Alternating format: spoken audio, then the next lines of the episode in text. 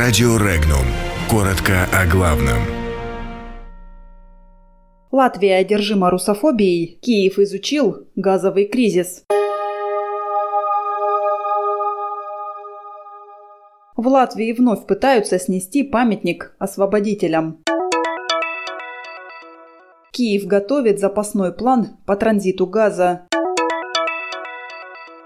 Google признал Крым российским. О провале Орешкина в Госдуме. Азовское море может затопить прибрежные села в Ростовской области. Более 10 тысяч жителей Латвии поддержали идею сноса памятника освободителям Риги, что обязывает парламент Латвии рассмотреть этот вопрос – Три года назад Сейм уже отказался от подобной идеи, однако сейчас ее авторы надеются, что обновленный состав парламента, в котором преобладают националистические силы, может решить иначе – Напомним, Министерство иностранных дел Латвии заявляло не раз, что снос монумента невозможен. Памятник защищается договорами и нормативными актами, заключенными между Россией и Латвией в 1994 году. Документы защищают памятники строения и места массовых захоронений и предусматривают их содержание и уход. Украина готовится к возможному провалу переговоров с Россией по транзиту газа и разрабатывает предупредительные меры на этот случай. Об этом сообщила замминистра иностранных дел Украины Елена Зеркаль. Она отметила, что пока Киев будет придерживаться плана А, который предусматривает заключение нового соглашения по европейским правилам с 1 января 2020 года.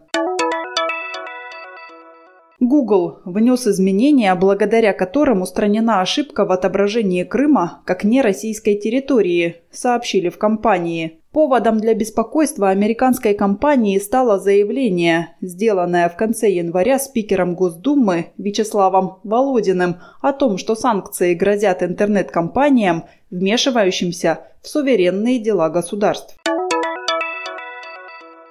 Депутаты Госдумы приняли решение в ходе правительственного часа сконцентрироваться на самом важном, а именно на своевременном выполнении поручений президента России Владимира Путина. Поэтому разговор с главой Минэкономразвития получился непростым, заявил глава Минэкономразвития Максим Орешкин после того, как Госдума в ходе пленарного заседания перенесла выступление министра на более поздний срок – по словам главы ведомства, министерство заявило тему, касающуюся реализации нацпроекта по малому и среднему предпринимательству, и по этой теме были конкретные данные. Однако затем депутаты решили расширить эту тему и обсудить реализацию всех национальных проектов в регионах в целом.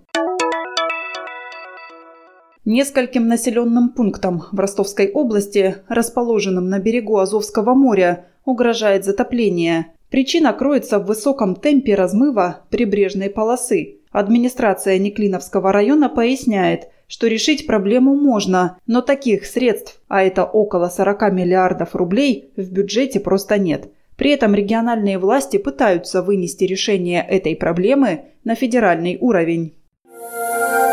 Подробности читайте на сайте Regnum.ru.